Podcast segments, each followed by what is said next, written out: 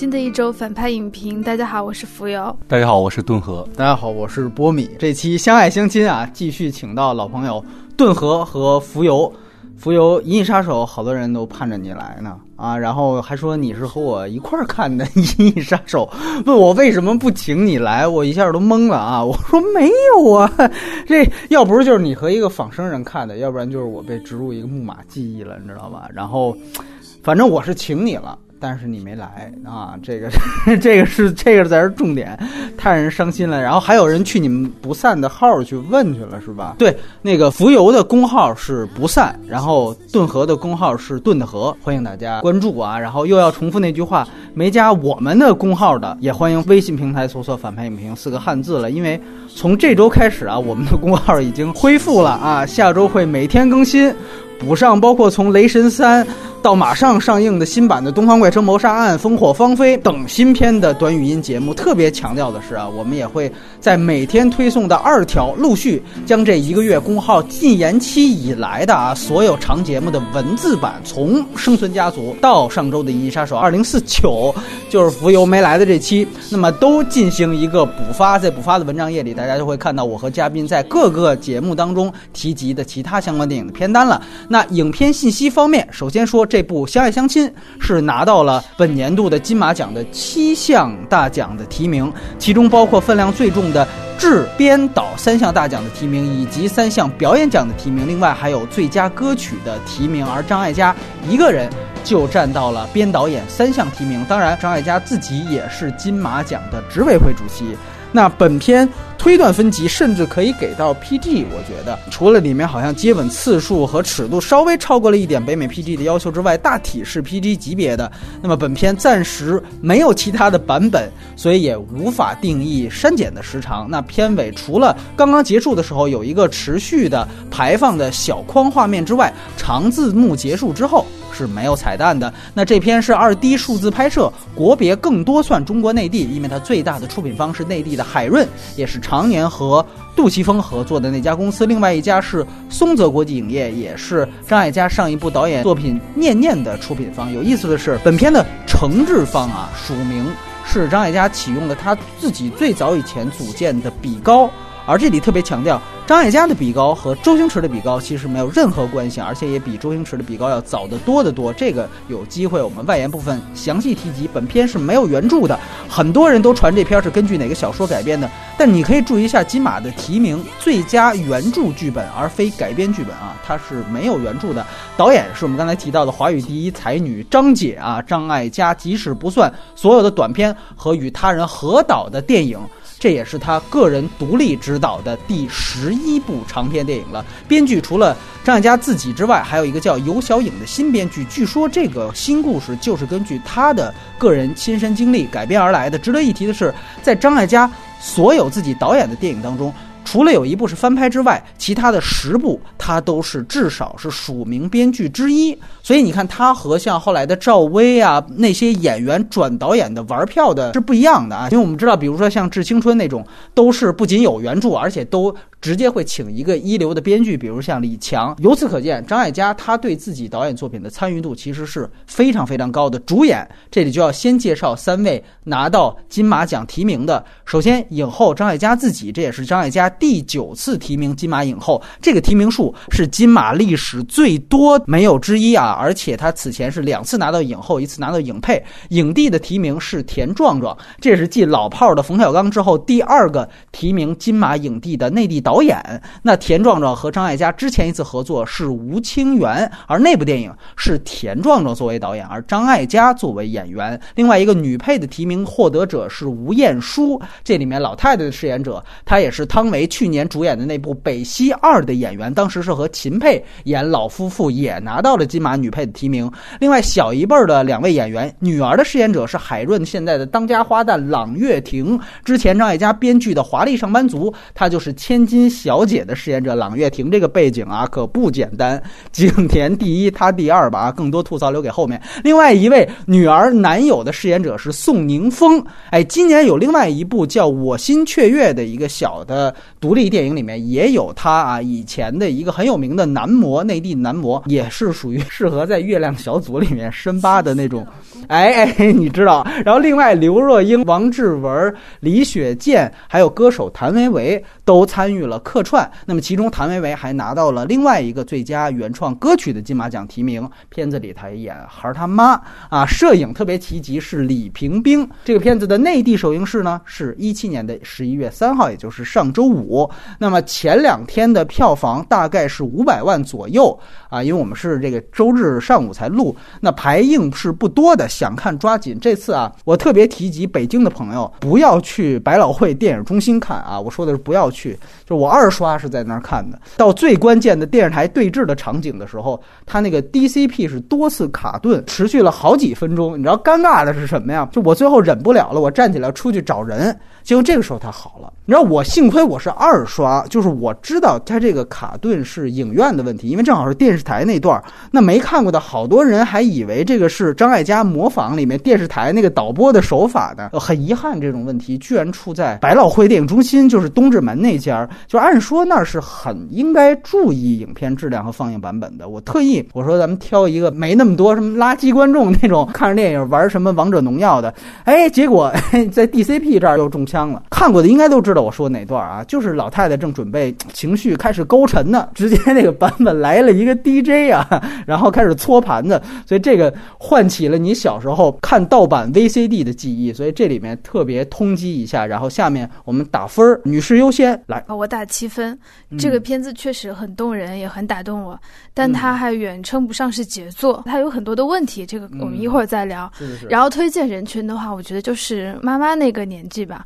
因为我昨天看片的时候，旁边坐的就是一个妈妈。那个年纪是多大的？大概三十以上哦，那好像是年轻嘛。是啊，四十、三四五十岁的，大概他的妈妈就一个满头白发的一个老奶奶嘛。他们两个。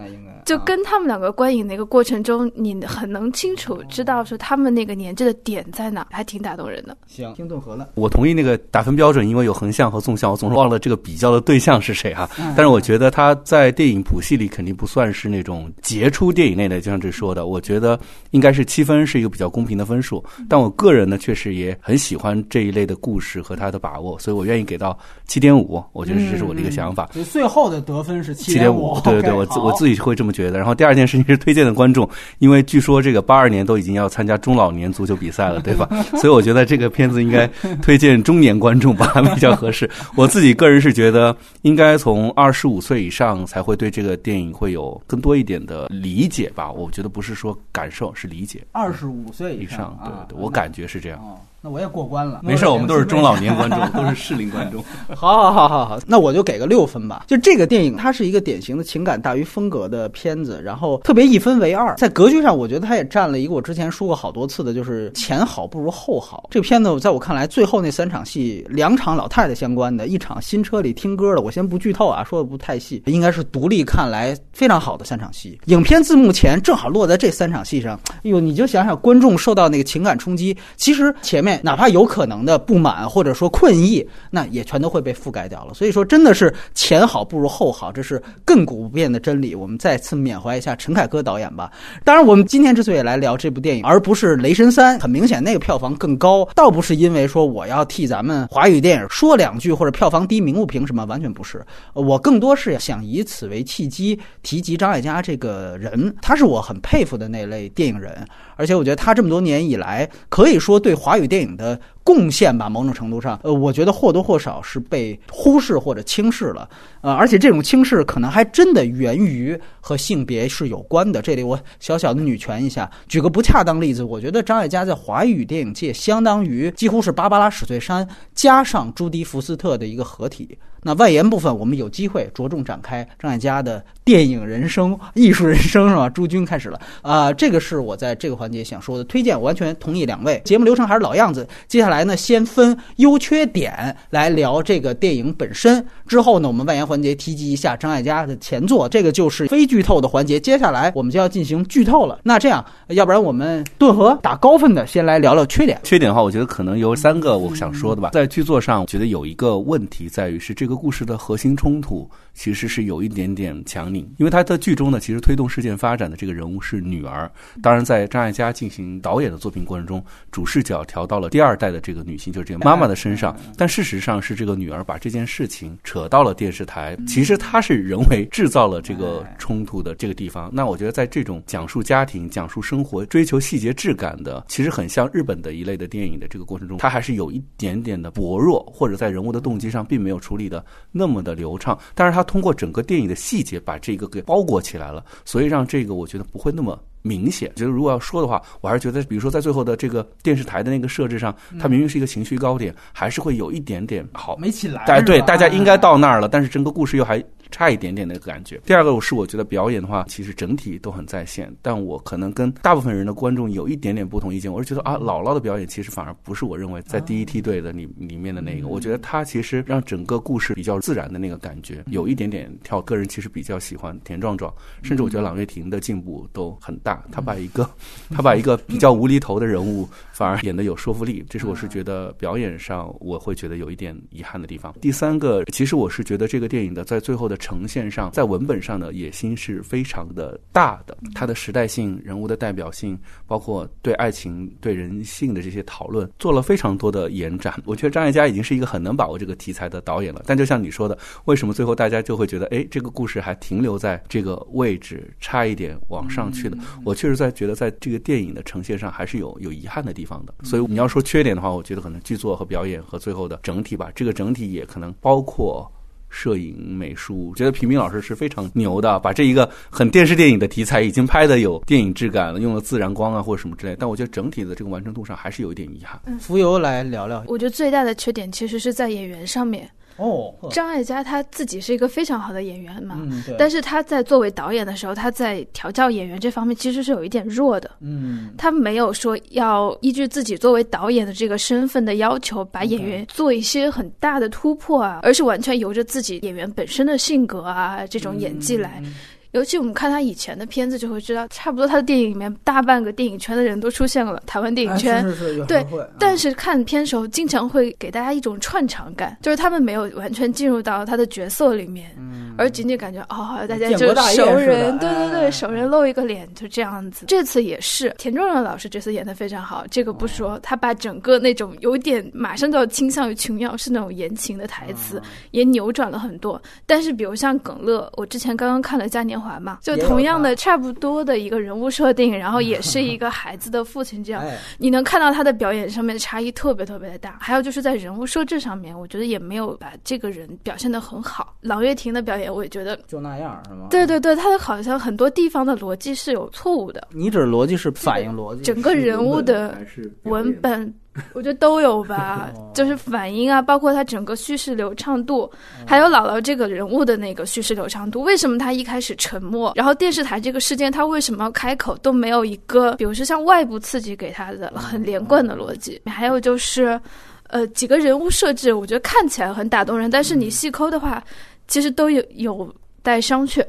比如说，那个刚才提到葛乐和他儿子的关系，电影叫《相爱相亲》嘛，然后都是在处理父母子女的关系，但他跟他儿子的这一段。其实没有交代的非常的清楚，包括他儿子的品性到底是怎么样的，父子的关系怎么样。而现在呢，是把葛乐作为了一个调剂式，或者是有点喜剧式的。还有就是男朋友这个，可能是为了表现女孩的这个叛逆吧，然后他就选了一个大家能想到的什么最叛逆的一个歌手这样的一个身份。但其实我带入到我自己的心里，我完全不会被这个男朋友吸引。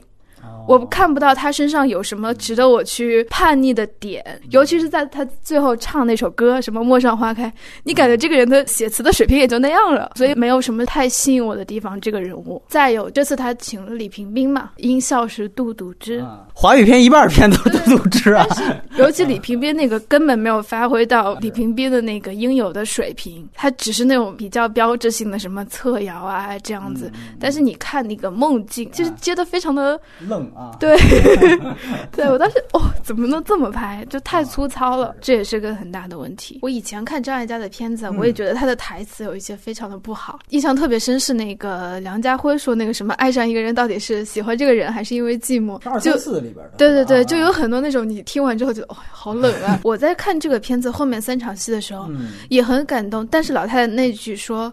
我不要你了，当时就觉得很奇怪，后来发现好像是张艾嘉自己加的，也是剧本里面没有的。我设身处地的把我们家的那些老年人代入了一下，他们是绝对不会说出这样的台词的。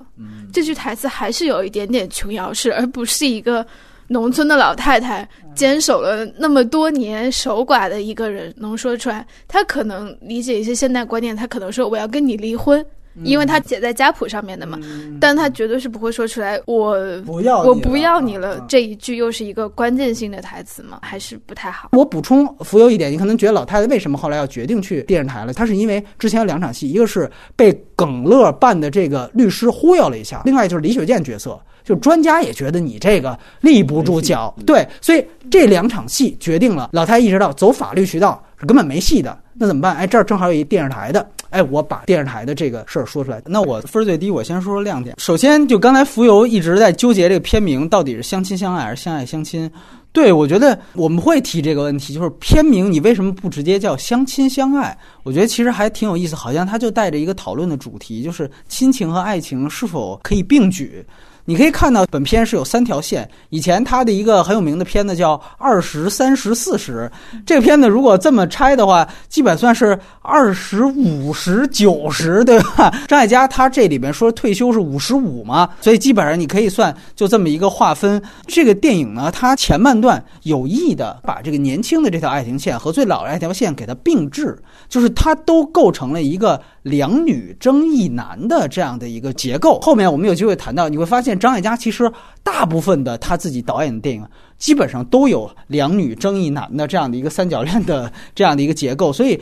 我这次看到前十五分钟的时候，我说：“哎，我说这最爱又出来了。”那么，当他把最年轻的这条线跟老年线前面有意的去做对比的时候，那在老一辈有一点强化出来的那个贞节牌坊的那个符号，你会发现他几次的出现在了这条线，他其实暗示他不愿意迁坟，好像也有一个社会层面的原因。这个村子以阿祖为文化代表一样，就那块特别让我感觉像最早以前唐书璇拍过一个片子，北影节放过叫《董董夫人》。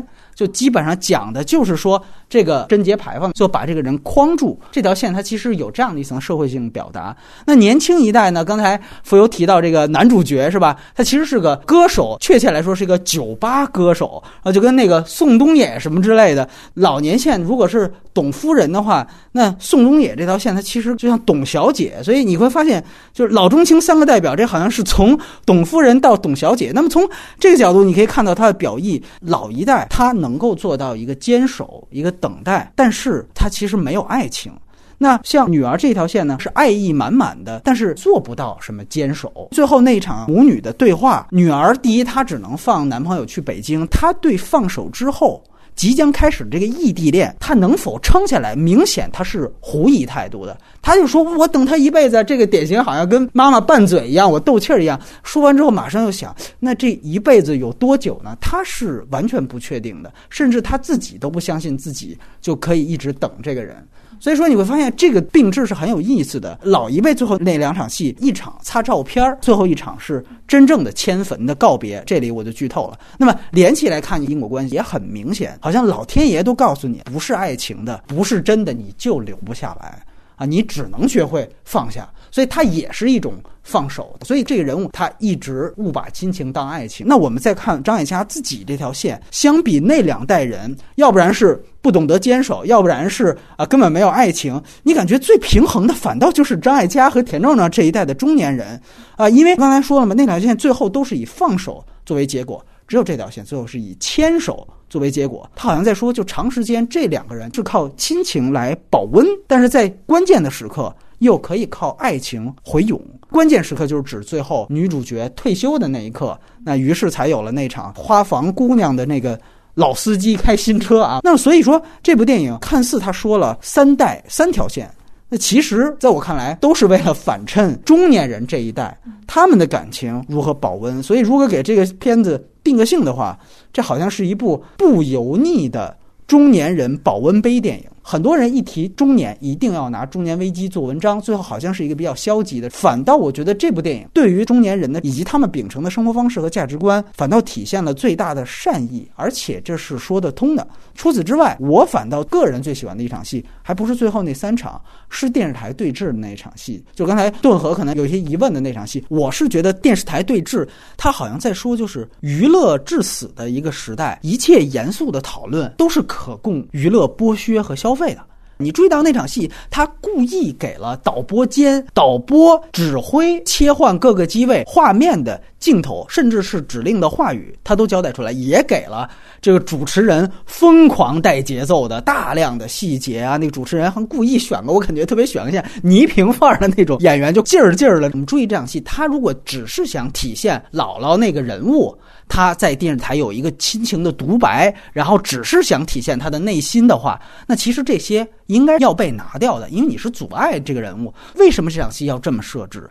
其实就是在说娱乐至死这样一个时代，他设置了这样一个情境，然后就让双方的对峙感觉一下子变得有一点无力的。我们注意到一个细节，就是这场戏之后，张艾嘉和老太太马上和解了。老太太主动去了女主他们家，然后才有了说你带我去看老伴儿照片这件事儿。那么为什么在那一场戏之后，这两个角色立刻就会明白，他俩特在意的事儿，貌似关于名分啊，貌似关于孝道，对吧？守孝，包括甚至背后有价值观、文化价值观很宏大命题的碰撞。但是这一切的一切，在一个娱乐至死的时代，根本就没有人在意什么迁坟。迁坟这个东西，就是旁人看俩人打架撕逼的一个由头。你们俩特在意，旁人不是这样。你注意到一个细节，就是那场戏，张艾嘉坐那之后，他马上发现不对，他就要走。然后这个时候出现了几个观众，说：“哎，你别走啊！你要有理，你就在这说说吧。”大家想想，这个片子他为什么要在这儿设置那几个观众？你以为那个观众真的是在那儿打抱不平的吗？他是在那儿好像伸张正义的吗？并不是。在我看来，这就是在塑造几个看客的角色，这就是看客心态。这个东西一下子让我觉得，算是超脱他以往电影的那种亲情、爱情，尤其是三角恋爱情的讨论。这一部的心意反倒是在这儿。那顿河有没有补充？我再说一句，我看过最原始的剧本，所以这才是我说我能够感觉到，从剧本到电影的时候，讲述者的重心已经从第三代往第二代转移。因为郎月婷演的这个女儿是事件的推进者嘛，但是到现在你会发现，整个事件往前做推动力量的是张艾嘉演的演的母亲嘛，所以我觉得这个地方确实是发生了一些偏移，以至于我会觉得在一些核心推动的时候，我刚才说的那场戏，我觉得我们到那场戏本身是否好，我们可以再聊哈。我只是觉得，哎，推动到那儿，就是我有一个朋友一直问我，这个女儿为什么要把家丑外扬？她好像不理解他妈很在乎这件事情，被人围追堵截了，只是说我不知道。我觉得这里面缺乏对女儿这条视角，她的事业、人生困惑呈现的不够，以至于可能这些地方就会在核心剧情推动上有一些疑问在。对我来说，虽然片名叫《相爱相亲》（Love Education），英文名字也很好，但我在我看来的话，其实我很喜欢这个剧作的一个原因是，它的野心非常的大。它在讲女性主义的题材里面，在中国这个里面，它我觉得这个布局非常的大。你说的是呃两条线的对对峙，其实我觉得它其实就是清清楚楚的三条线。它祖孙三代面临的问题，同样都是。男人要走的问题，奶奶不用说了啊，女儿也不用说了。女儿其实是这个男人为了她暂时的留在这儿，没有去北京，还会发现还有一个前情的各种各样的诱惑，随时让这个男人充满了不安全感。其实，在他现实条线里面有这个刘若英客串的王太太，好像在跟田壮壮是一个。只是田壮壮跟王太太什么事儿都没有，但是我自己对这个戏的理解，其实他一方面是张艾嘉不安全感的一个映射，另外一方面我不觉得他们也真的什么都没有。我是觉得相对一个，相对一个就是五十多岁这么多年的对你生活充满了管制的，他会在那一刻有一个傻白甜的这样的一个女性出现，很难讲不是对这个田壮壮饰演的这个父亲角色的一种左右和摇摆，否则的话他也不会感到那么鲜明的一个不安全感。其实我觉得在两性关系里面有一条也是比较明确的，是女性永远是在一个捍卫和拉拽的一个阶段，在男性里面，其实这就是我个人最喜欢的是田壮那句台词：“我反正是要走的，有你在最好。”我觉得这个是很点明了男女在爱情观上的一个不同。然后再说到三代的话，我是得这个剧本有意思在于是，其实老太太是生活在农耕时代，妈妈是生活在体制内的工业时代，对吧？到了女儿这其实是一个。你看手机也好啊，或者说他要新媒体新媒体时代，对，会发现是三个不同时代的人物。其实这里面有意思的点是，爱情对于他们对我自我的认知意味着什么？奶奶把爱情完全寄托在对另外一个人的等待上，她的个人价值完全取决于这个人是否接受我。认可我，然后到了妈妈这里是由一个自由恋爱开始，但始终对于这段爱情是不安全感是一直存在的。她的方式是管制和胁迫，其实她是还是一个斗争的一个状态。女儿这儿其实你看她有几个处理，看到歌手的前女友来了，负气就走了。现代女性可能对待爱情态度是非常关注自我的感受是怎样，所以她最后才会有一个疑问是：我不觉得我能等你那么久。其实很好玩的是，你看从奶奶到妈妈到这个什么，是我等你一辈子。我等你几年，到我我完全对于等待你没有信心。他显然不是讨论一个等待就值得，恰好是这个爱情关系到底是什么呢？随着这个时代对于两性的分工不再像以前一个是男人出去挣钱要寄这个家养费用回来，嗯，变成了一个平等分工。到现在甚至分工这件事情都不是一件大家讨论的事情时候，爱情在一个什么样的模式来进展呢？它会贴近于讨论两个人情感关关系的本质一点，尤其在这个过程中，他用细节的真实质感。其实这个真实质感，我觉得有狗血的部分存在。大家想想看，这个戏里是一个狗血接另外狗血接另外狗血，只不过他用比较生活化的语言，用比较这种平时的方式，把它给包裹和处理来了。刚才说的，哎，怎么一提就是歌手？只是他在处理歌手的戏的时候，还显得比较的不那么狗血。其实我觉得这个故事看上去很温暖，它的内里是很残酷。这个戏写的好像很平淡，其实每一个冲突都非常的强烈。用一个负面的词一点是狗血。所以我在想，我觉得这个剧本本身还是有很好的一个。拓展的空间，呃，因为我们永远处在一个内地的环境嘛。首先是看它的质感够不够真实，这就是我们看台湾电影、看台湾文艺电影，永远觉得他们的说话有点文艺腔，有点矫情。那这一版的台词毕竟是尤小颖作为编剧，她第一编剧，所以她在处理事情的真实性上，就你刚才说的电视台的这种真人秀也好，她。有一点点抓马和夸张，但还是抓到了那个会戳中大家的那个感受的本质的一点东西。再有就是她的台词，显然会比另外一个文化环境里的人处理起来要得心应手和自然的多。我觉得她比之前张艾嘉讨论爱情本身的作品有了一个。宏大的历史感在背书，这样会显得他的讨论不止于小情小爱，但是又回到了他讨论的母题：这个爱情，女性和男性是不太一样的。其实到最后，你说到底哪个东西放手还是牵手？其实最后编剧也好，导演也好，还是让三个在爱情中困惑的女性都得到了她们某种程度上的释然和解脱，并不一定为着。哪一种是一个好的结局，或者是对的结局？只是在那个地方，他给主人公都给了他们一个交代和一个安慰吧。再补充一个，我觉得这个剧本里面提到的，说到歌手那场戏，其实他有一场戏是那个他在姥姥的棺材里哭了起来，包括耿乐的那个儿子的那场戏。我的感觉，编剧在故意在比较完整和激烈的事件外。想制造一点点旁枝溢出来的这种闲笔、闲笔生活感的东西，因为死了的爷爷是缺失的。这个田壮壮只以参与感的形式进来的。我觉得编剧在很肯定女性的自我追求和对爱情的理解的同时，他对男性角色其实是蛮友好的。因为在三个故事里，男性都是一个逃跑的状态，都是要远离对爱情多少有点不负责任的状态，但是给了他们一点理解的空间。不管是性别的差异也好，事业追求也好，尤其耿乐，他是作为一个非常光明的。当女性不管因为什么原因离开的时候，这个男的反而愿意担负家庭的责任。其实我觉得这里面他对男女一方面追求感受，另外一个更强调责任点，是有了一个还挺好的平衡。因为他不是一个要把一件事儿解决的一个故事，其实通过这事儿，他想把所有他想感受和表达的东西呈现出来。那在这一点上，这个剧本野心还是蛮大的。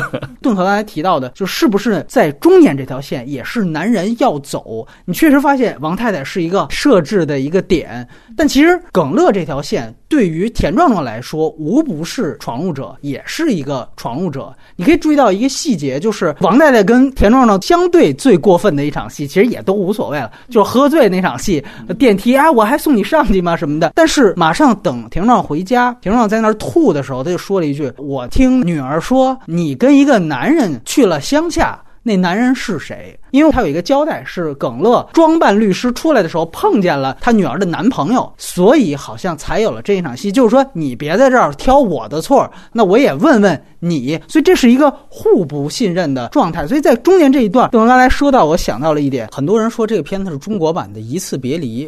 如果你要是照着《一次别离》的标准去看，那感觉他是野心挺大的，但是这个完成度，这也就有一个参照了，对吧？有一个高下立判了。来，浮游，我以前看张艾嘉的片子。也是因为他自己的那个性格比较豪爽豁达嘛，嗯，他你看他的片，你完全感受不到是那种作为女性什么应该有的什么细腻啊，他不是这种，他是很依靠情绪去组织去推进情节，包括他的人物也都是很有年龄阶层代表性的那种时代女性吧，而不是一个形象非常立体的形象。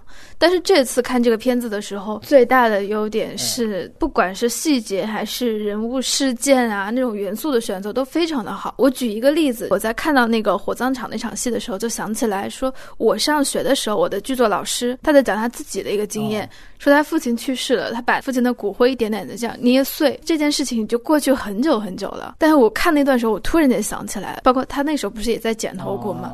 我觉得那个一下子就给了一个离这个事件比较远的人很好的代入感。还有刚才敦和提到的，在棺材里面，包括夫妻两个来到了一个新盖的大楼，看到他们两个的背影，在适应陌生的环境，回忆过去那段才是真正属于他们两个的相爱相亲。我看那段时候，甚至觉得比后面他们在车里面的那个还要感动，因为是有一种两个人同样在面临陌生境遇的时候在依靠的感觉。张艾嘉演的五十，为什么他这部分的戏那么重？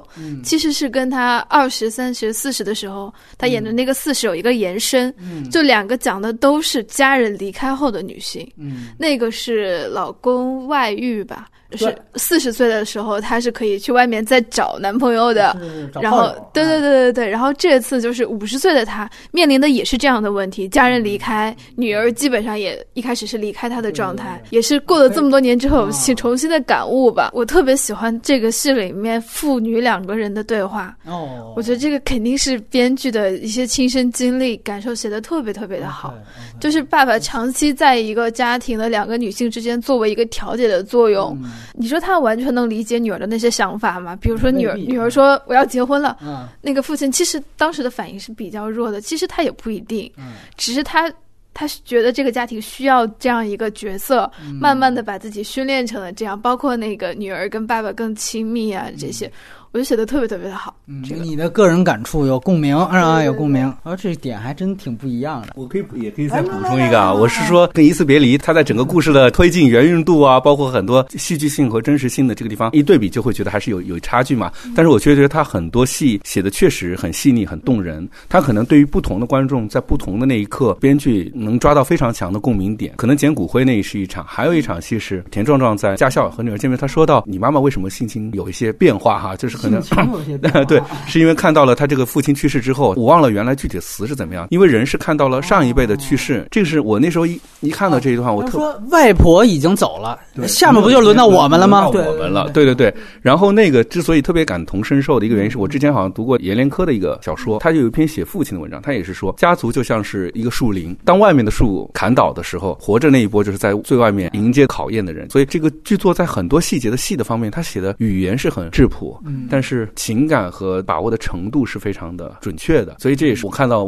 至少我的朋友圈里有好多男性都在转那句话，就是我反正是要走的，有你在最好。他这里面对于那个爱情和对于自我的那个态度，这一句话就是非常的带感吧。我有同意的地方，就是你刚才提到了他从第三代转到第二代的时候，他又想维持所有人物的某种程度上洗白，就是我用这个词可能更易表意，女儿为什么要把家丑外扬？他这里面做的一个特别模棱两可的东西，他是在单位。内放了一下他们第一次迁坟闹事儿的素材，然后感觉是那个特别表的领导看见了，说：“哎，那谁，你再放一眼，这很好的素材啊。”等于他那意思就是说，不是我主动外扬的，是我给同事我们这儿看呢，你非得掺一脚，完了好像你就把我裹挟进来的一样。包括到最后那场戏，包括女儿自己也做奋勇状，你不要拍了，就是这个洗白洗的，就感觉这好像都是电视台领导处心积虑的带节奏，把这个锅其实甩到外部。其实你注意到一个细节，就是朗月亭第一次独立下乡回去，他其实不是一个完全友善的动机。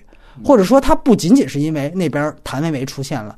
如果他只是说我找姥姥解闷儿，他不应该先拍贞节牌坊上来去，他是先拍素材。而这个贞节牌坊，你注意到之前他带着电视台去的时候，那电视台的工作人员说贞节牌坊我忘拍了。其实这里应该有一场戏是电视台是不是就派他说你要不然再去一趟，你顺便就把这贞节牌坊素材给拍了。所以其实他起码第一次去，他的动机不是完全走亲情路线的，不是。所以这就把女儿这条线完全的。她就是小白兔嘛，被领导连蒙带骗，又主要要体现她跟姥姥的亲情，所以这个其实对这个人物是一个更多的洗白。我自己觉得对这个人物还是有一点点伤害了这样的处理。其实说，因为傻白甜是代表着这个人物没有什么动机和目的。其实，在这个故事里面，三线里面姥姥妈妈的动机非常明确。我在想，如果讲的是三代女性的话，那么第三代女性其实对于事业，我们不能讲拿家丑来作为自己晋升台阶的人。但是，当一个事业有机会的时候，作为一个事业女性，她又觉得自己站在了正义的一面，是帮助维护了姥姥。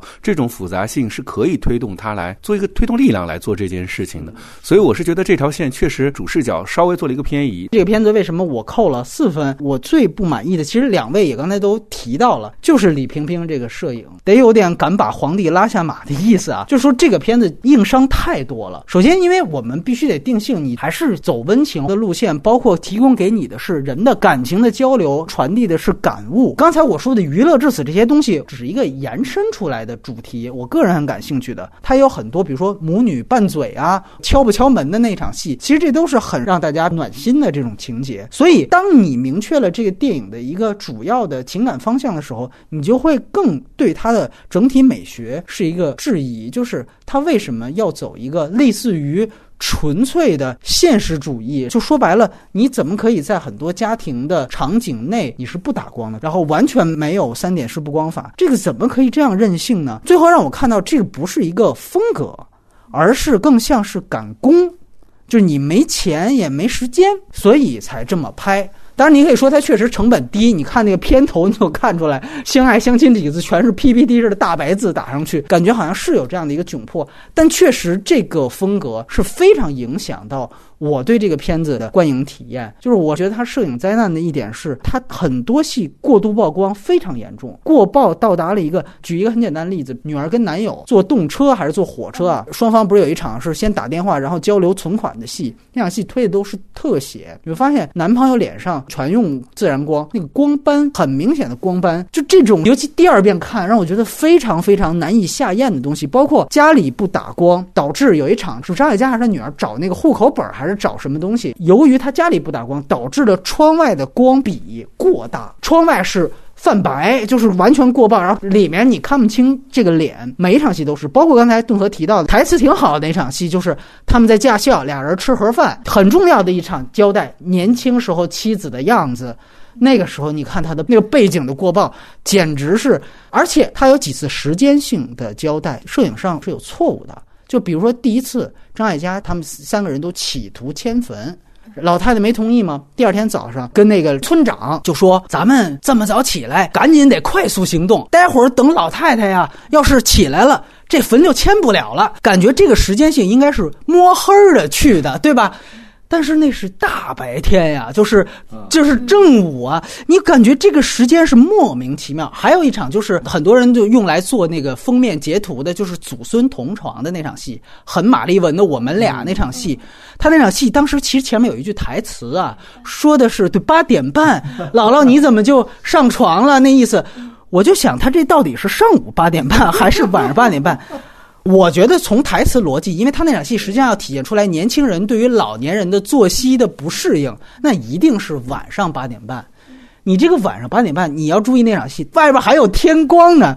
就这个应该是郑州，对吧？那乡下也应该是河南，就是这咱们地理都应该知道，河南无论一年四季什么时候。都应该没有八点半天还亮着的时候，这荷兰有可能啊，这荷兰有可能，所以这是错把荷兰当河南了，错把他乡当故乡，所以这个都是在我看来是时间性的不对，就因为你要借助自然光，包括最后一次迁坟，你感觉其实最后一次他是要交代一个很有仪式感的迁坟仪式，但是你发现没有，最后一次迁坟前面他给了两个全景镜头，讲雾霾当中有一堆人在那儿晃悠，然后马上接了一个日出。东方的那样的一个空镜头，你就感觉那个雾霾当中的所有人在那儿晃悠，这是丧尸片的这种，因为你最后那场仪式感，尤其刚才浮游提到他又给老太太加戏，是一场情感很饱满的戏份啊！我不要你了，你进城吧，是应该很庄重、很李安式的放下的那种戏。你前面来一个雾霾当中一堆人影在那儿晃悠，这你也不知道他在干嘛。有人说这可是李平冰的摄影啊，你怎么连他都喷？我这里要说一个问题，就是胶片老炮究竟会不会用数字，究竟会不会玩数字？就因为之前《踏雪寻梅》，我们当时是谈那是杜可风的摄影，后来就有一个朋友在别人的微博底下艾特我，谈到了，就是说他一个摄影师的朋友看《踏雪寻梅》，从头这个摄影无法直视。最后我们就分析为什么，比如过曝这种典型技术硬伤，这到底是杜可风大师啊，这是风格还是真的硬伤？后来他们就提到，就是说像杜可风也好。包括李冰冰也好，他们是胶片老炮儿，而无论是《太雪寻梅》还是这部戏，可能这部戏我觉得比《太雪寻梅》还严重一些，这都是数字摄影，所以这个是一个挺重要的问题。像李冰冰，因为我也采访过他，聊过跟他聊过很长时间，他提到数字的时候，永远是一个抗拒的心态。但是他不像比如说诺兰，那我干脆就不用数字嘛，他不是他迁就成本，他也用数字。就会造成这样的一种结果。我就记陈英雄的《挪威森林》那个，按说已经成本很高了，他就说那个数字当时根本就不行。我们都知道，那个那个片子创造了一个八百米的环轨记录啊，影史记录什么的。就是他说我拍废了多少台的数字摄影机。当时你会觉得哇，这是一个数字确实不行。但是后来我跳出他的语境，因为当时我长江图采访的，后来跳出他的语境。就是那个时候，数字摄影已经很发达，十二宫啊，很牛逼的数字摄影早就出来了。就我在想，那到底是数字摄影真的不行，还是说你对数字摄影还是在一个摸索和探索的阶段？所以这个确实不能一面听，要两面听。那这次其实看这个片子，我加深了这个看法，因为我们知道有时候导演要是有意识，你会记得侯孝贤，哪怕他只用胶片，他在这几年的公开课，我们底下人聊为什么侯孝贤一没事干公开课就老黑李平冰，就说李平冰代工这个问题，说你看他现在胖的，他还怎么给我干活什么的？你会发现像侯孝贤这种，他自己有美学要求，他会给你要求说，你摄影师你不能这么干，不能这么干。就李平冰在跟侯孝贤合作时候。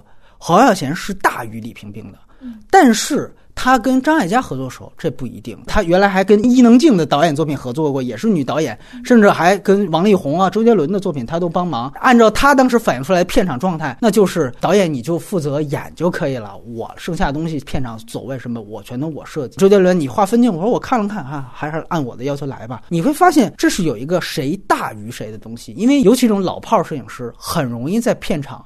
就成为实际的画室人的状态，所以在这样的情况下，我更能够确认这个片子这不是风格，就是硬伤。而且不仅仅是摄影，其实刚才顿河提到很好，就是包括美术，甚至录音。就有一点，我看第二遍的时候注意到，你记得他开始第一场骨灰完了那场戏，他是有一个感觉，田壮他们还挺遵老理儿的，把他们原来那辆日产吧，周围放了一圈鞭炮，红色的鞭炮，然后炸一圈。他第二场戏马上衔接的是张艾嘉在那炒辣椒。这个按说是一个很好的衔接点。首先，鞭炮的形状、颜色和辣椒的形状、颜色，以及辣椒在锅里翻炒的声音和鞭炮的声音，都可以做一个很好的音桥。但是，你如果仔细看，它那个音桥没做出来，它中间还特意放了一个老岳亭还去哪儿什么过了一下照片，就等于那音桥断掉了。就是这个东西其实挺明显的。包括像郎月婷给他同事放素材的那个片段。我就不纠结他那个素材还切分镜了，因为 OK，你可以说他自己就是编导，主要是他在说话的那一段，你可以明显感到后来他的 ADR 他没做好，后期配音没做好，突然就来了一个声音，就当领导加入来之后，当你二刷的时候，我觉得还是那句话，一刷的时候你可能为他后面三场戏感动，二刷的时候，尤其前面很多的戏，如果你是影迷的话，你注重说白这些东西不是挑刺。技术所有东西归结于最后是风格，风格带来的是美学体验。可能普通观众所有人都感受到的是一种情感体验。哇，你最后好温暖啊，或好感动啊，或怎样？但其实所有电影也要讲美学体验。这个片子美学体验是不及格的，所以这个是我觉得它最大的问题。那其他的问题，尤其这里表演，我也吐槽一个吧。我反倒想说的就是男友这个角色的表演，因为我心雀跃的时候，他是也是演一个男神的形象。我觉得他呀，因为他原来是一个男模，但当然，我不是说歧视模特转行的人，就是他本人，他的念白功力很差，而且他说话就是老拿着劲儿。其实你就是一个男花瓶的形象，对吧？女儿说这个男朋友帅不帅就 OK 了。我心缺那种还好，就是在于他台词不多。这里边让我感觉他格外差，就是还就他台词多。田壮壮挺好吧？田壮壮台词话不多的，表演念白是演员功力。给他加那么多台词，这是导演问题，是在于 让他背了太多的说教作用。不知道两位同不同意？包括那个娱乐至死那条线，两人回到速八还是回到哪儿，他就老教育女朋友，就是说你怎么就让那老太太就去电视台？你们是为老太太好吗？然后老玉婷就说这是他自己要去的呀。你在场你也听见了，就这种对话都是废话。就是你前面一场戏你都拍出来，因为不把重心放在解决他的个人困惑上，就让这场吵架显得多余了。如果他个人的内心他要受到的责难和诘问是这个编剧或者是这个电影里面要呈现的话，那么她男朋友作为另外一个外界的力量来质问她，就显得是有价值的。当然了，你刚才聊到摄影，因为我术业有专攻哈，我不能说在剧作上会更那什么一点。就是我们看到电影的时候，我觉得从技术层面聊感受的层面。还是会更多一些。我只能说，我同意你的一个观点是，这个部戏的摄影没有一个镜头是能够让你对那个情节是能够有一个非常强的一个推动和辅助作用的。它设计不是没有，夫妇两人离开家走的时候，它有一个镜头停留在他们家的这个架子还是一个什么样的一个道具上。我觉得它不能说没有设计感，只是我是觉得它在整个对剧情的辅助上不让人印象深刻。这是我觉得从效果上我是完全认同这一点的。当然，我会开个玩笑，是他和姥姥那个完全进不了戏是我。就记得下雨了，他在前面刚刚拍过厨房，然后姥姥把他锁在了自己卧室的门外，他就在门外淋雨，一直没地儿去。哎，我想你为什么不能去厨房呢？不好意思，这个是可能是动作逻辑，动作逻辑，我就会就会想，哎，你刚刚有那么多在厨房里的镜头，那儿也没人，我只是开玩笑啊，可能就是大家，就像你会特别关注这个这个曝光光斑啊这些细节一样。但我再说一个，我还特别喜欢的，我是觉得这次的音乐是黄韵玲吧，这个我就觉得可能她们更是姐妹，大家。对于女性可能都会比较理解，我觉得其实是情感上更认同这个故事吧。还有一个就是合作起来，我觉得她的这个音乐给这个片子加了挺多分儿美术和摄影都没有让我对这个故事的很多电影质感的东西有有感受。唯一是让我在情绪上在处理很多，比如说迁坟的时候，他用一些轻快的音乐做了一些反差的调剂，让他不至于沦落到了一个伦理剧的电视电影的这个程度上去。我们稍微再往下搬回来一点啊。对，顿河提到这个音乐的事儿，我正好也想。想跟两位讨论一个问题，就是你刚才提到了剧本，其实感觉野心挺大，它有很多个符号。这个符号其中有一个歌曲符号，大家可以注意到，就是从海阔天空到花房姑娘。我们想到一点，就是这个片子发生在二线城市，是郑州。讲她男朋友这条线非常明确，从西安来，本来是要北上到北京，中间在郑州看个朋友，发现遇到了。一个心上人就是朗月亭，于是留了下来。那么最后她还是去了北京。所以她这里面有一个细节：第一场男朋友出现的戏，朗月亭在旁边等下来之后，他没见女朋友，直接就去门外了。他就问乐手怎么了？他说没什么，就是他已经唱了两遍《海阔天空》了，感觉好像这一幕是在交代这个乐手的不得志。而且只能靠翻唱别人的歌曲，尤其是这种流行歌曲，不断的唱，好像才能够维持他自己的一个过活状态。但是呢，很奇怪的就是，当他在这个拖拉机还是什么后座的时候，他自己又哼唱起了《海阔天空》。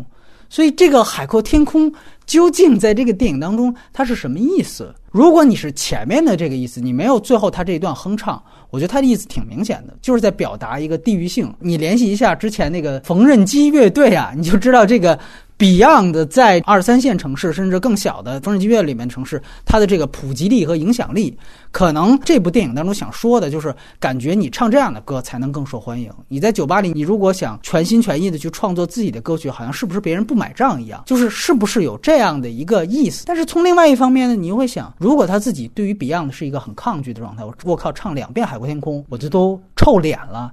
你最后这个自己又哼唱起来，这是一个人物弧光吗？还是什么意思呢？对，理解就是听太多遍被洗脑了吧，然后然后就会唱出来。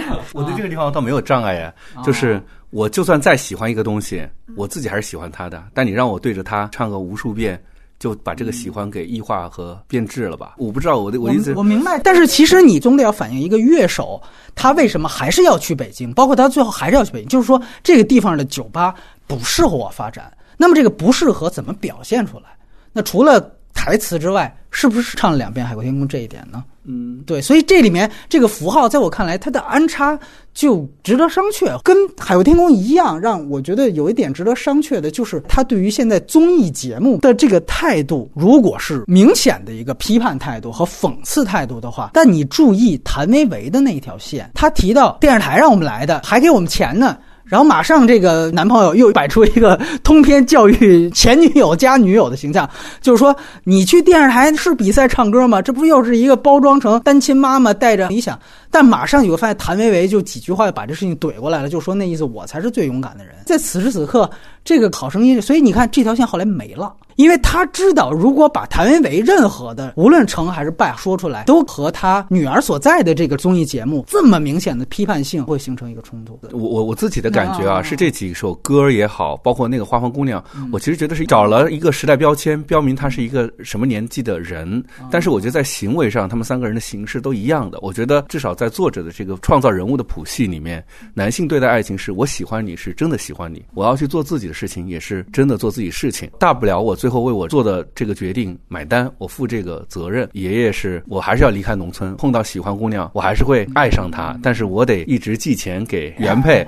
到宋宁峰这儿，我喜欢他，我就为你停留了。但其实，在他内心里，他最后还是。得走，还是得走。那我怎么办呢？我只能，你要结婚，我就跟你结吧；你要去，我就带你走吧。这是他负责任的一面。当然，有前女友来了，甭管是自己还，我宁可不问，问清楚了更麻烦。但是我愿意为拿钱给他，这都可行。当然了，他表面上看上去最温和、最向现实生活低头的是这个田壮壮，但他最后也说出了心里话：我反正是要走的，是吧？他其实把那两个男性的态度最后给表达出来。我还是回来聊一句，就是他其实给的这个男性没有想那么多，只是标签，但他对他们行为给予了理解。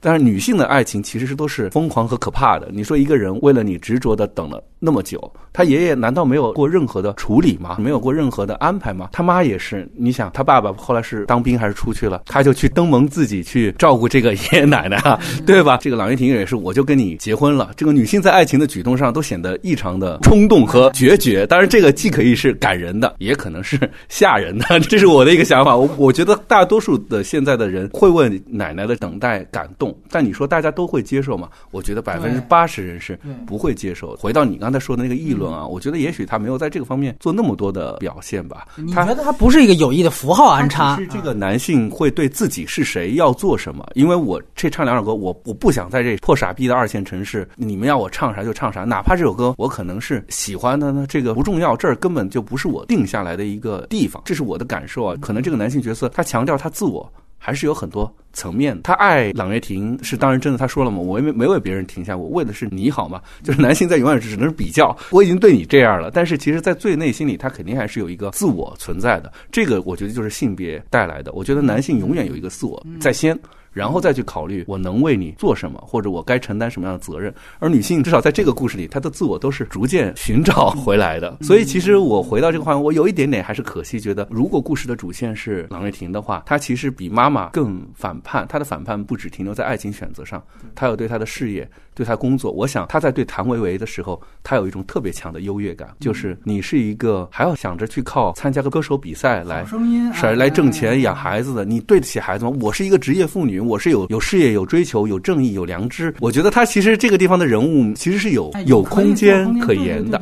那个妈妈显然是我们老一辈见的这种教师嘛，大家和我统统都被一样的，对对，这些细节的地方，他其实把这个人物的这个三代的更迭感，就是我觉得男性在这三代里面本质上是没区别的。这 个三代的女性，她其实是做了挺好的个性寻找的一个刻画的。回过头来，我们刚才说到和一次别离的比较哈，我始终觉得有些戏的轻重，可能就是我们处理那个戏剧性和生活度的比重的问题。其实浮游刚才也聊了一个，我也是蛮认同的，就是张艾嘉的戏里面经常会有大腕来客串，客串的戏带来的结果是什么呢？我当然也觉得李雪健的表演非常好，王志文的表演也非常好，这都没问题。可就是因为他们那么一刹那的抢眼，有可能就会让这一部分的戏重了。对，比如说，我觉得三场戏我都理解了，您就是要讲民政局的，包括他的有一个夫妻关系的递进，但这三场戏其实就会觉得有一点坠。这个意图咱们都理解到了，也并没形成更强的刺激。可能有一点就在你说的这一一笔这海阔天空，它它不重，但是给你的解读空间。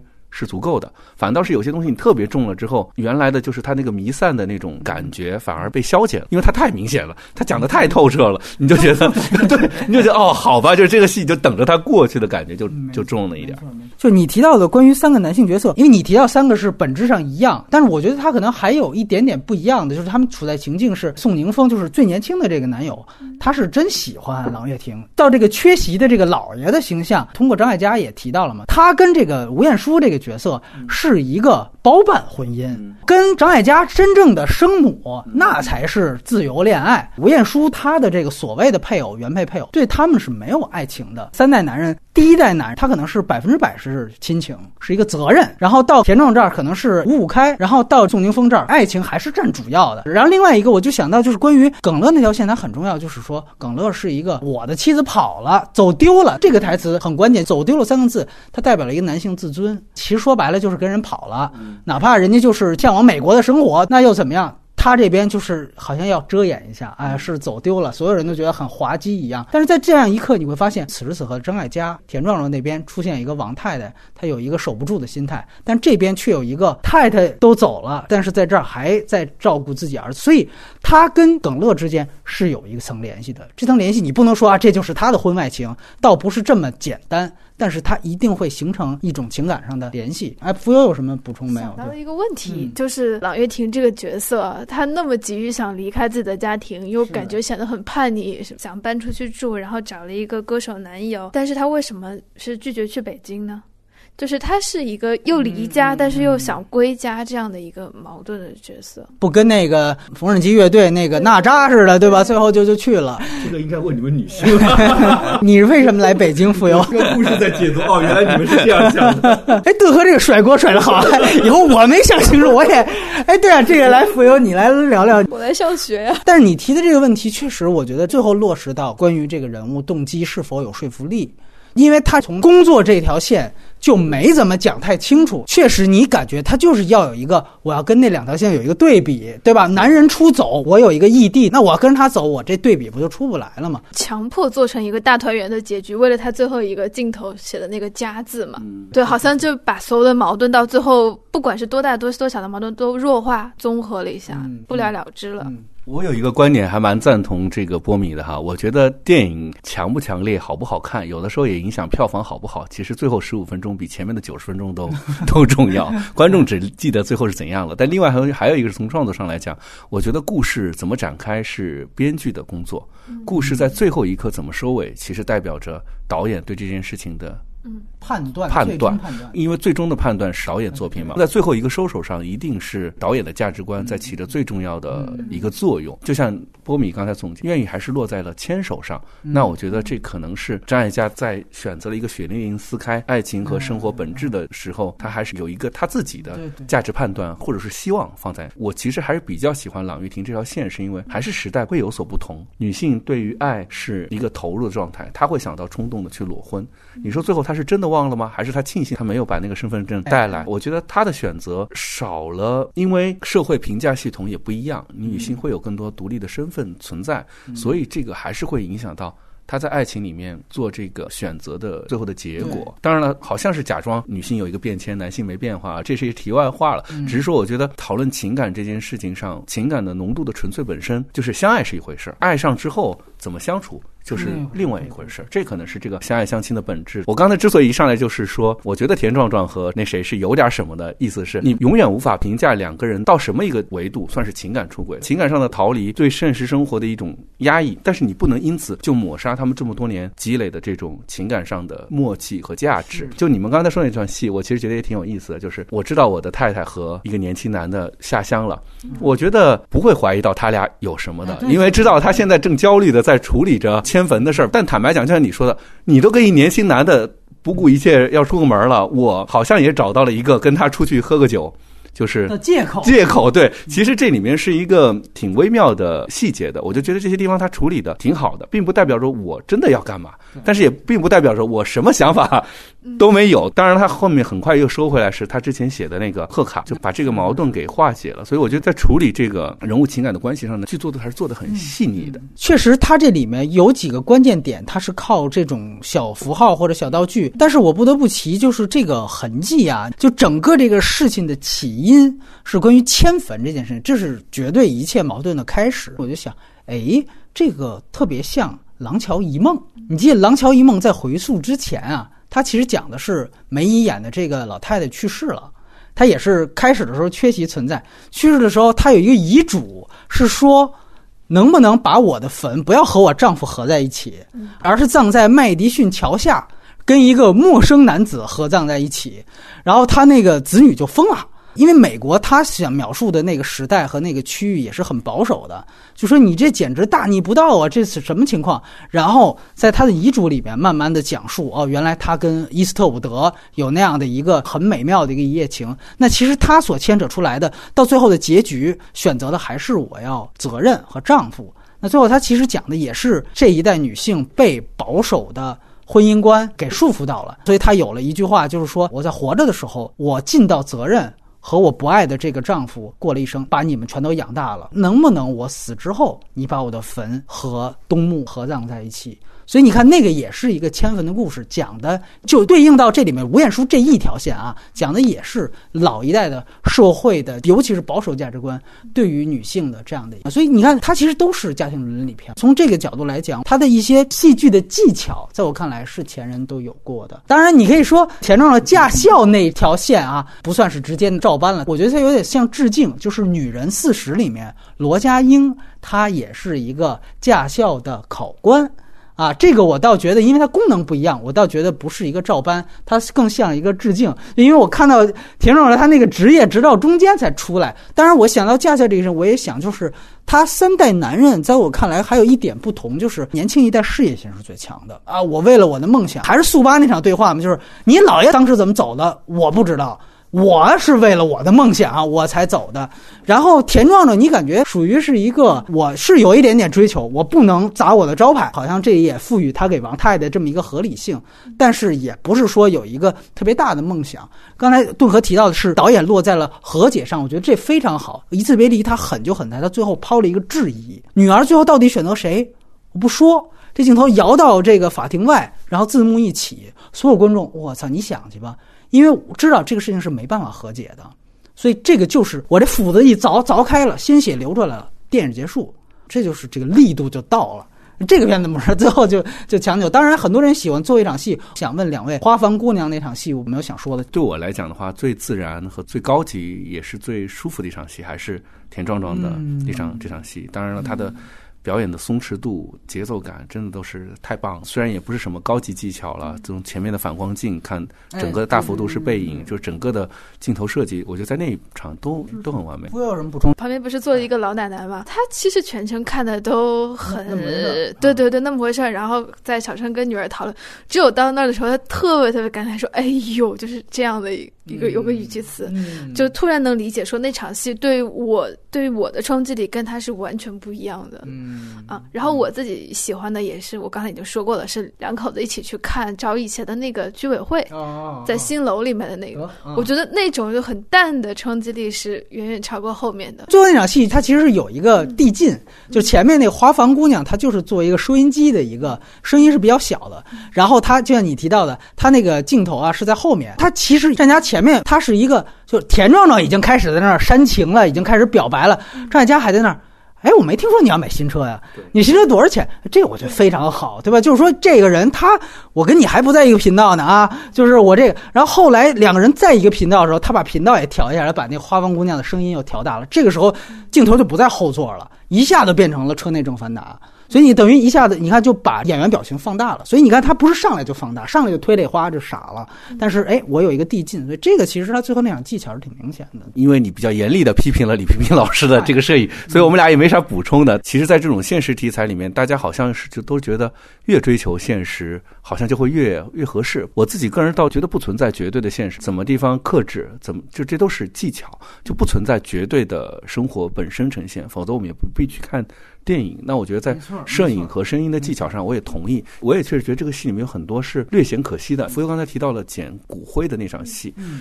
其实我是觉得在那个地方的声效，我自己都有想是有有遗憾的，因为他那个骨头，他拍的不是那种让人恐慌的，因为拍的很自然。但是我觉得声音上是不是会有？因为他那个剪骨头的声音几乎是没有没有的，应该有扎心的效果。对他，当然在现实生活中，他也不是一个那么哐哐哐的声音，但也许在这个地方声效就是可以有有处理的空间的。是我我确实觉得啊，好像哎，在精细度在有些视听来辅助这个故事的时候是有点遗憾的。我估计你接下来也会聊张艾嘉哈，我们就就着说就。就着说这个结尾的事情，我也我也觉得可以说说。其实张艾嘉他的导演的作品里面，只有一部是去了柏林的柏林的二三四，其他的他的很多作品，我们在刚我们准备开始聊之前都提到了，从少女小鱼开始啊，最爱啊，或者往下，其实有不少海南鸡饭啊，念念十一部，但是能让大家讨论的电影还是不少的。我觉得他还是一个非常成功的导演。最后在电影节，你你提到了电影节本身的性别歧视，但我觉得这可能也是跟男女性别在。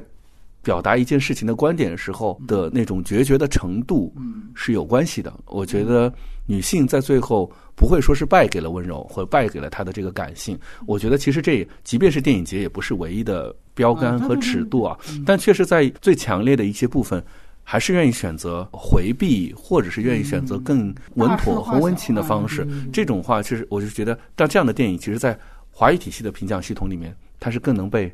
认可的，这所以金马和金像都不会亏待这样的这样的作品。这个可能第一跟男女性别有关，第二也跟这个作品的价值有关。那我觉得在表达上，女性可能还是回到她更愿意去感触的情感层面，男性可能会还是会更就是比如说一次别离，它其实里面那种男女的情感，就是他其实是有也是有很多玩味的空间的。怎么从互相相爱的知识分子到变成了。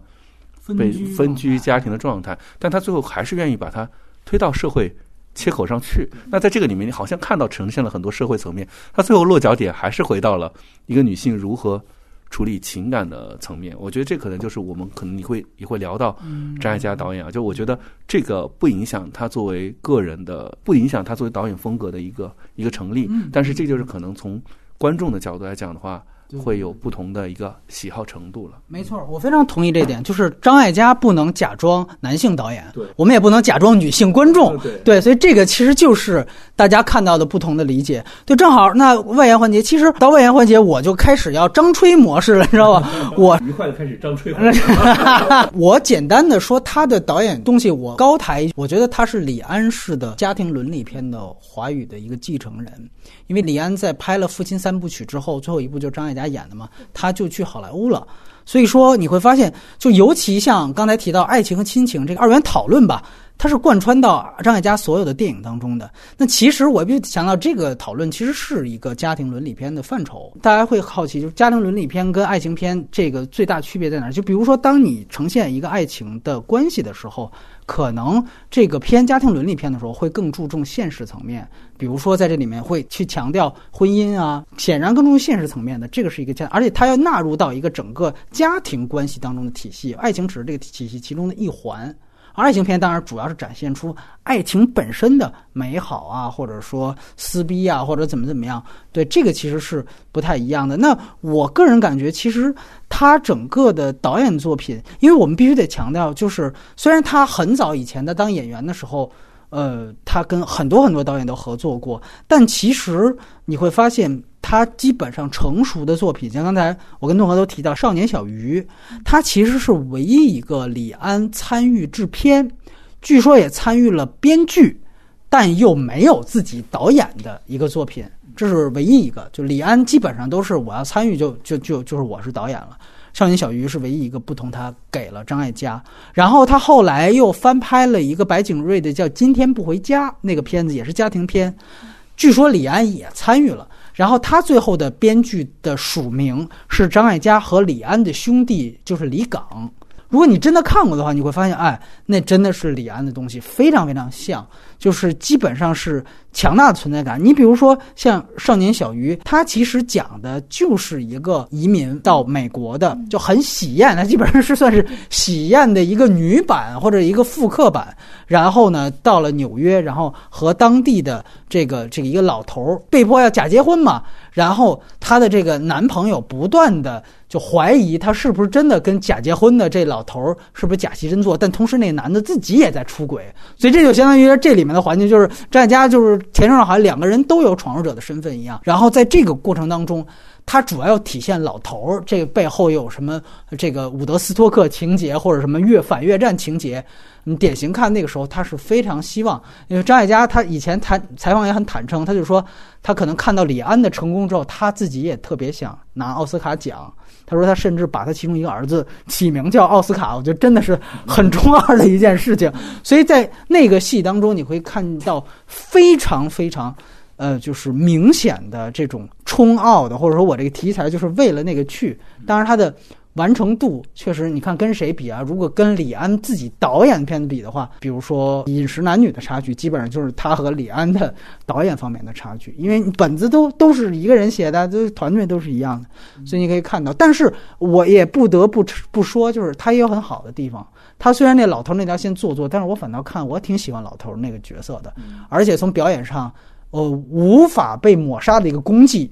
就是他为华语贡献了一个刘若英。从少女小鱼开始，好像就在关注女性的独立意识这件事情。少女小鱼其实讲的就是，我是被事情推到哪儿，最后我还是找回了自我，放在一个我本来是在这个。这个两人的关系中是一个从属地位。对的，我到了这个地方，我发现我要面临新的环境，我是一个重要的棋子。我我到最后是哦，原来我我是有一个自我和独立存在的。在这一点的感触上，因为女性的这个视角，它某种程度上在更广义上，当然也代表了人的自我认知嘛。但是无论如何，它还是会局限在这个层面上来。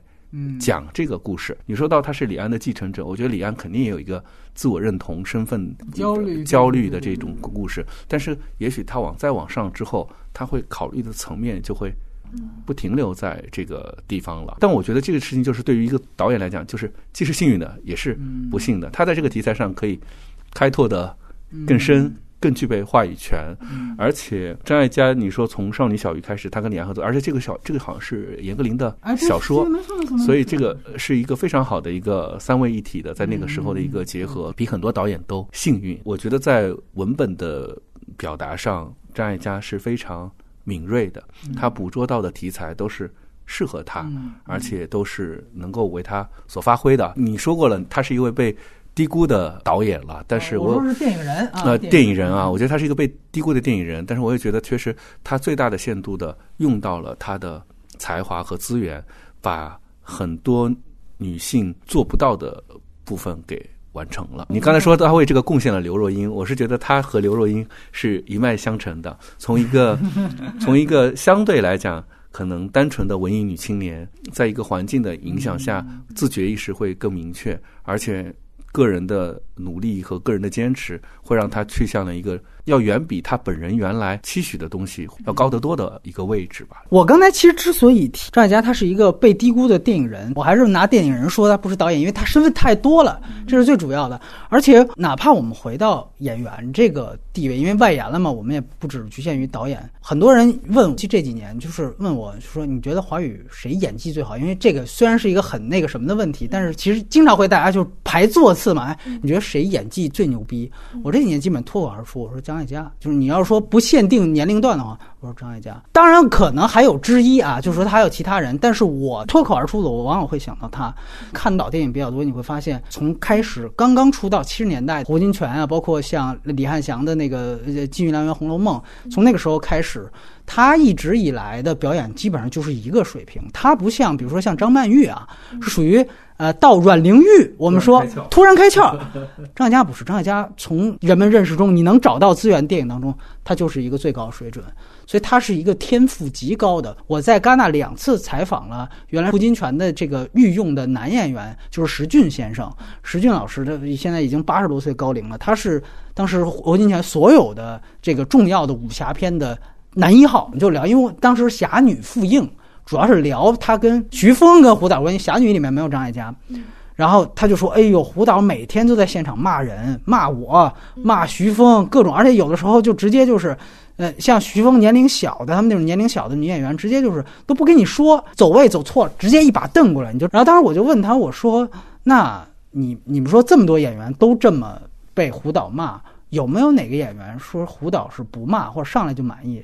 他说有，张艾嘉，他说。就张艾嘉属于上来也一遍，胡导一句话不说过。他说：“但是你知道张艾嘉跟胡金铨合作《山中传奇》是七九年，那他刚刚出道。石俊就说：我合作了这么多的女演员，到后来拍时装片也合作呢。他说最有天赋的一个表演天赋就是张艾嘉。他说我没有见过就是跟他同样级别。为什么张艾嘉？我自己再强调一遍，他这次《相爱相亲》是他第九次拿到金马的影后，这个是金马的历史上的。”第一多没有之一，他还拿过 N 次的女配提名。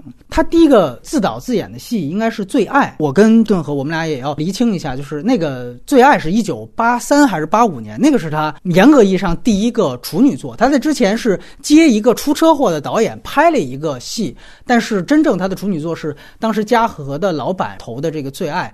他跟当时周润发的女朋友叫缪千人啊，那个名字很难念。缪千人还有林子祥，他们三个那个戏是。开创了他就是导演生涯奠定了一个基础，就是三角恋，而且基本上就是两女加一男啊。他也是讲这个闺蜜，就是多年的呃塑料姐妹情嘛，也不能这么讲啊，就是一个简单概括，就像。呃，女版的四十五周年一样，等到快老了，然后两个人坐下来闲谈的时候，发现我靠，原来你背着我在年轻的时候，跟我当时的男朋友有一场非常狗血的一场这个这个。当然，我很奇怪，当时这个戏为什么那么红？因为那个戏当时是空前成功。你说这次张艾嘉在金马上是个人拿到了三项提名，好像很了不起的样子，但其实他最爱创造了一个单届个人拿五项提名，就除了编导演。之外，好像还有制片也是他，然后还有这个歌曲，他都写了词哈，就是大家都说他华语第一才女，就是都是他。所以你从发现他从他导演第一部作品起点就高，然后就奠定了他其实一直延续到相爱相亲的这个模式。这也是刚才顿河提到这，我很同意，就是这是他幸运的地方，第一起起点都高，一直保持到现在评分也不错，但是。就这两女一男，或者说这个讨论的这个模板一直持续到中间，我们可以看《少年小鱼》二三四，包括还有《心动》，这些都有它相应的存在。但是我为什么说他是或者说被低估的电影人？他另外一个身份可能被大家很大程度的忽视，就是我觉得他对于香港新浪潮跟台湾新浪潮的一个很重要的影响。这是我开始提到了比高他所创建的这个公司。其实这个公司。比周星驰那个早的再多，是在于他当时和一个搞快餐的他们一起，他刚刚成名，就就演《山中传奇》之后刚刚成名，他马上就就刚才邓和说，他是一个文艺女青年，真的，他是把这个身份，他是真的愿意用自己资源去做一些事情。他当时跟这个搞快餐的他们传了这个比高之后，支持第一个项目就是许鞍华的《风劫》，那是一九七九年的事情，而我们都知道，《风劫》第一是许鞍华的长篇处女作。而且也是张艾嘉自己做主演，而且那个到后来和徐克的《蝶变》被誉为是香港新浪潮的开山之作。所以说，没有张艾嘉做投资出品人以及做一个红星去保障，像许鞍华这样很有才的导演，他可能第一步就可能往后推很多年。当然，你可以说有才导演早晚也会出来，但是第一个伯乐总该被大家记住，这句话总该没错吧？所以我觉得在这上面。张艾嘉，这是对于香港新浪潮，尤其对于许鞍华，我们现在都说好像华语第一女导演讲张艾嘉好像不太合适，因为有个许鞍华摆在那儿。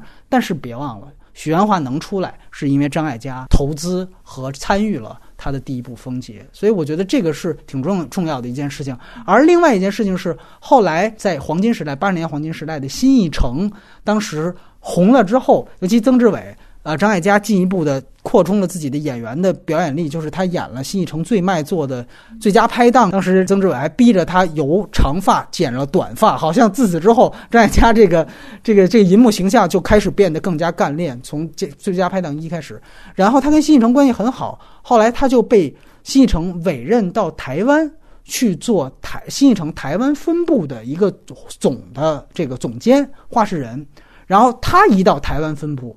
他马上做的一件事情跟前人不一样，就是他要大力的扶植台湾本土的文艺电影。当时当然也借着说他们出的第一部是搭错车，当时是两边票房爆款，就不仅是有口碑，而且是爆款。戏城也支持他做这个事情，他找了台湾中影，因为他自己就是台湾人，这个是很好的一个关系。于是他就支持了杨德昌的第一部电影，算是第一部独立的长片，就是《海滩的一天》。我们都知道《海滩第一天》，张艾嘉是女一号，但其实很多人都忘了，那个戏是新艺城其实是主导。他第一的出品虽然挂的是台湾中影，因为那个时候台湾中影还是一个国企存在，你必须要挂，就跟曾经有一段时间所有中国电影出品人都有韩三平一样。而那部戏才是真正杨，因为杨德昌虽然之前跟张艾嘉合作了《光阴的故事》，但《光阴故事》是合导，它不是一个杨德昌说整部电影完整的表达自己作者论的第一部完整的。是海滩的一天，这个也是因为张艾嘉，所以你可以看到张艾嘉他利用他两次非常有限的机会。我必须要强调，海滩一天票房大败，然后之后他又扶植了台湾香港柯一正的一些作品大败，几部惨败之后，因为香港的公司是很讲票房这个东西，你我在这儿不是让你去完成这个艺术导演梦想的，你的票房不行，马上你就走人。所以张艾嘉因此他就下课了。后来，新艺城让吴宇森去接任他台湾，那是后话。所以你会发现，张艾嘉其实他利用他真的有限资源，他对于两边的这样的作品，你现在去看新艺城早就不复存在，很多人都不记得了。这个当时他们的票房爆款也不记得，但是我们记得杨德昌，我们记得许鞍华，我们记得这些仍然还在历史上广广泛北影节、上影节拿来放、拿来出蓝光碟的作品。其实我比较强调，张艾嘉是最早和中国的第五代导演就开始合作的港台的艺人。呃，我记得没错的话是九二年，他拍了一部巩俐主演的电影叫《梦醒时分》。这个片子呢，它的策划是张艺谋，基本上说里面张艺谋参与的成分是非常大的。而且当时你知道，当当时张艺谋这个巩俐的关系啊，我就不多普及了。就是没有张艺谋和张艺谋这个团队的这样一个合作的态度，巩俐也不可能去接那个戏。《梦醒时分》是一个我觉得非常重要的一个戏。而且在之前，如果你看过一个更早以前八十年代，当时德国一个电视台拍的一个纪录片，专门讲第五代。里面采访了很多人，就采访了张艾嘉，他大段的去谈他对第五代那个时候巅峰作品的那种憧憬，就那意思就是我们港台拍的都是爆米花，真正的艺术家，看看大陆，看看第五代，就我们这个都是拿着这个人家的片子拿过来，黄土地啊，红高粱拿过来一帧一帧学习，哇，这叫电影。就你会发现张艾嘉这样的。电影人在他那个时代和他那个年龄，他们对于大陆和大陆的这个制片厂体系下的第五代是奉若神明的。所以这里我也要提教，为什么九二年合作张艺谋，到现在还要跟田壮壮合作？这就是原因就在这儿。他之前跟田壮壮是田壮壮导演的《吴清源》，他们就合作过一次。这次还甚至把田壮壮过来当主演。他对于第五代，我相信他是有一个文艺女青年和一个真正的影迷。对于那一代这个真正的第五代的作品的一个向往的，我们现在一提第五代，哎呦，好家伙，都是咧嘴。但是其实这是完全不一样的，所以这是我觉得以后我们在总结他，除了你是一个牛逼导演之外，你做了多少工作，这些东西总将被人记着。所以这是我一个电影主义者，我非常非常佩服张艾嘉的一点，就是他被或多或少忽视，因就是因为她是女性。如果她是一个邵逸夫啊，说邵逸夫支持了哪个哪个大导演。我们永远会觉得，哎呀，这是一个大老板，好像很很牛逼的一件事情。包括参与那个毕赣的新片，还有刘若英的新片。对，你你提到这个也是，这就是他的一个活化石的属性。大家想想，他合作的原来是李汉祥，是胡金铨，然后到现在毕赣，就是你会发现在他身上，他作为演员就是半部华语电影史，对吧？那我们刚才又提到了他在导演上，他又跟像李安，对吧？他而且之前又作为制片人，又帮助了早期的杨德昌和许鞍华，所有华语的大导演和牛逼能立下来的，跟他全都有。非常重要的联系，还不是说只是一个普通的联系。当然，毕赣这么说，把毕赣已经拉到一个很高高度了。对，所以我觉得这个是我这边想补充的。然后，呃，我不知道两位还看过有没有他其他的片子。我想先说一个今年看的比较早那个《分贝人生》，不是他导演吧？他是主演。哦，他是主演。他不是导演，他他在里面演的也是一个精神失常的母亲。哦，对你可以说张艾嘉在里面的表演是无可挑剔的，但同时就形成了一个问题，就是。他完全是在灵演，的剩下人都 弱到不行啊！对，所以这可能也是以后找他合作的导演的一个哎警钟吧。你可能有一些好的演员是这个导演根本用用不上的，就像刚才讲说李平冰有些是高于很多导演的一样，有一些演员也高于导演非常多。对，这我倒同意。就是他，我觉得在表演上有点像梅姨那种状态，就是。我不是开窍型的，我是从头到尾这几十年、四十多年来都很厉害，所以他到现在其实是自成一体的。这个就导致现在我们反倒其实梅姨表演下去过吗？没下去过。就包括我记得演出跟这个顿和我们聊当时奥斯卡的时候，但大家就会觉得好像就还是这样，或者怎么总是这样。那二三四你有什么注意到的一点？除了他那个三角关系之外，包括二三四应该也有吧？好像心动也有，就是两个女孩之间的关系。对，就两个女孩，她们是一方爱一方，或者两个相爱，然后同时又喜欢一个男的。哎，这个你听起来是很狗血的一个设置嘛？感觉很，但是我看的时候觉得这个处理的特别自然。是，就是两个处于相同处境的女孩，她们之间那个关系的融合、相爱，她处理的非常非常的好。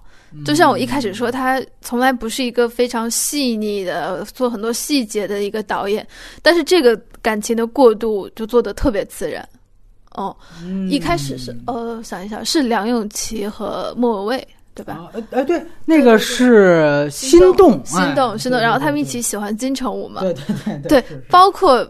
那个莫文蔚跟他表白的那些段落啊，都是在一个很巧妙的契机里面。还有二十三十四十那个李心洁，李心洁被那个香港的那个女孩表白，然后他们两个跳舞啊，那个状态印象都非常的深。这个做的很好，这我觉得这个才是真正能够体现女性导演的那个功力的一个地方吧，而不是说她怎么说，女性导演在都很出擅长处理感情嘛，就把那个。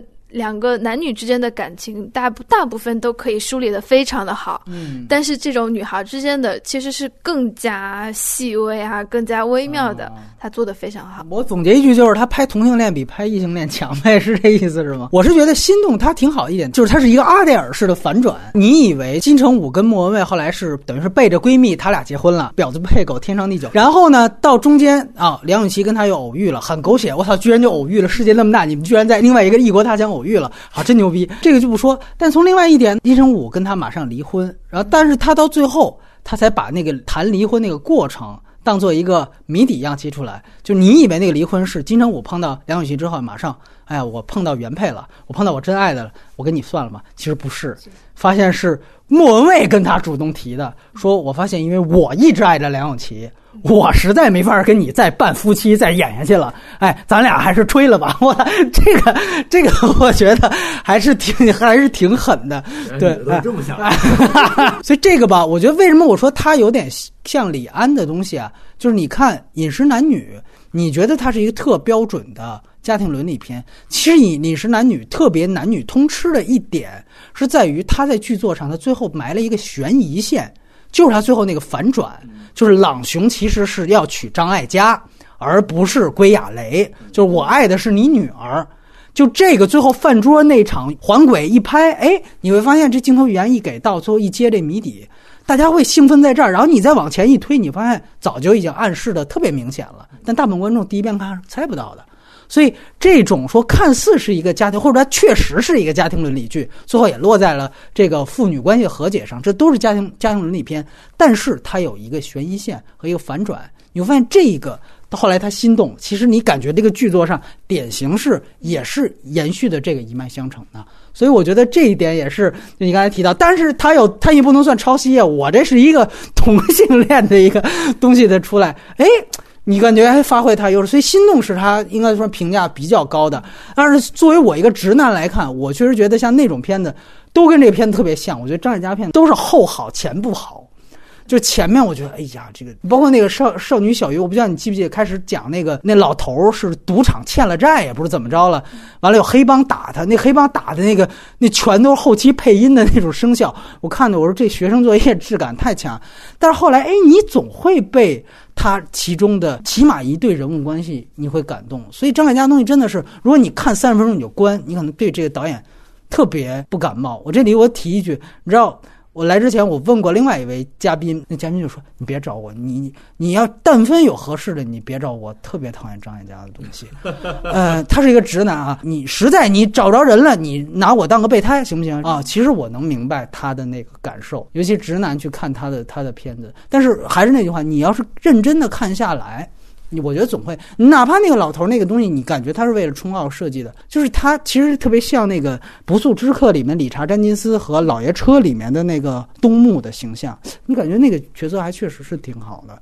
对，所以哎，顿河来来来谈谈这个这导演前途。刚才一个说到张艾嘉，我是觉得，嗯，就张艾嘉而言的话，我一直张艾嘉是这样的，就是好的一定是一定是就说怎么讲一个雌雄同体，在某种程度上，我们原来好像记得聊过这个话题，我觉得张艾嘉。作为一个电影人来讲的话，他有女性细腻的部分，但是从为人处事上来讲，他有仗义侠义的那个，没错，这个部分存在。包括我觉得他比大多数人的进取心要强。呃，咱们说他是活化石啊，见证了从 从从新浪潮到现在到最新的这样的一个导演的一个历程，那也证明他一直活跃在这一线。讲白了，你说这么多导演都在做。呃，北上的工作，但大部分导演，我相信还是把内地或者大陆是一个市场来看，淘金来看待的。但我觉得可能你说的回到相爱相亲，他还是把大陆这里当做一个更在，尤其在当下这个环境里，更多故事可能发生的一个空间来做。这可能他会来拍观音山，来拍。这个叫什么？就是山呃山河故人。山河故人。对，您所以他那是澳大利亚线了。对，但但但我的意思是，你看他的创作轨迹，他永远在追追逐着这个时代里面故事性最强烈的那个部分在走。当然，这里面有外部资金、市场、拍片环境的一个趋势，但是还至少他从选择项目上来讲，他是愿意做这方面的事情的。还有一个，我们说，我觉得。坦白讲一句，我觉得影视行业从事表演这个门槛并不高。我说的是阅历和文化层次这个层面来讲的话，我觉得他是真的把，呃，但是说白了，有一些我们觉得真的是知识分子层面的人，他可能也不愿意委身去做一些一很琐碎，第二很从众，就是要去做一些这样的取舍的时候，很多人在。我们也有时候讲知识分子有的时候是懒惰和怯懦的，对我们开玩笑的讲一句啊，尤其在这个服务行行业里面，他会遇到的困惑更多。但你说在这样一个环境里，有几个人会像他具备了这些条件，同时又把这件事情给坚持下来的呢？所以我不觉得这是一个纯粹才华使然的东西。我觉得杨德昌他是仗着自己才华，纯粹的才华，可以去。使他的电影在荧幕上发光。我我们不好像一说一表彰努力或者表彰情怀，就是就是否定才华意思。但我觉得不是这样的。我我确实觉得，从因为他在创作上是很诚实的，创作上他永远在关注他热爱和愿意表达的题材。从作为导演来讲，他从来没有背叛过，或者没有一个，即便他有一个奥斯卡的野心，他还是选取自己真正有感触的题材去做。当然，在表演上，他可以。有更有游刃有余，所以我觉得你说到是尊敬这件事情，不，我觉得不管他做过多大的贡献，存在过多大的成就，至少我觉得从直到现在，他还在做着这样的努力，或者说在做这样的事情，我觉得这件事情本身就已经挺让人呃尊敬的了。就是具体到作品感受来言的话，你刚才也提到了，就是他的作品或者过多关注或者什么之类，我们我们刚才也也提了嘛，就纯粹从导演的话，你会觉得可惜李安的起点是从家庭出家庭出发，不管是题材的纵深，还是对自己的这个拷问要求，都在往深里去。还有一个，我觉得我们还刚才提了一点嘛，我觉得李安又是一个尊重技术的导演。对，他也一直在，他除了在文本上，他也会从语言上、从形式上去匹配和去尝试。那我觉得，回到你刚才说，像像星星在电影的语言技术上，还是知道一个点，就是好像他的电影最后的山，最后的往往是后面会比较强，前面的比较弱。我觉得可能也有一个原因是在于，其实后面主要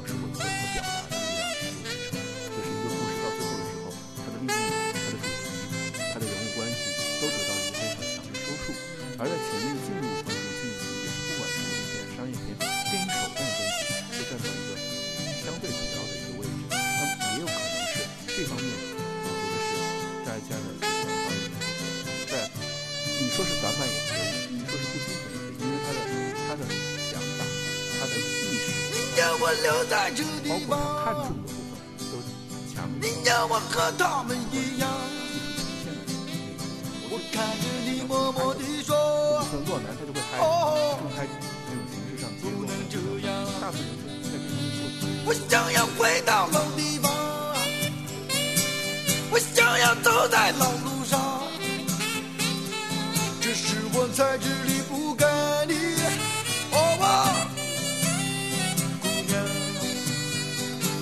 我就要回到老地方。我就要走在老路上，我明知我也离不开你，好吗？我就要回到老地方，